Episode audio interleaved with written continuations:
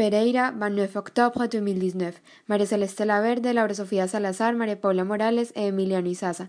Légende du groupe indigène en Veracatio.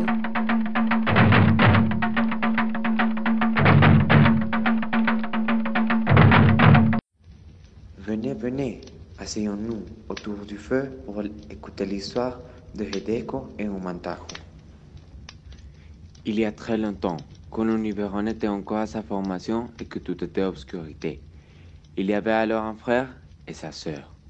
L'homme s'appelait Umantaku, la femme Hideko. Les deux s'aimaient follement, si follement que malgré l'interdit, ils décidaient de s'unir sans que leurs parents le sachent. Mais Karabi, Dieu qui tout a créé et qui tout le voit, décida de les punir. Il transforma l'homme en soleil et la femme en lune. Hideko aimait toujours extraordinairement Mantahu et veut l'avoir toujours auprès d'elle.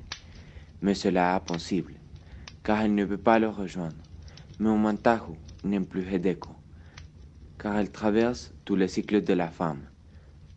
Quand Karabi les eut métamorphosés en soleil et lune, il plaça chacun dans un milieu bien précis afin qu'ils illuminent la terre. Mais l'un et l'autre se plaignirent. Je suis trop près.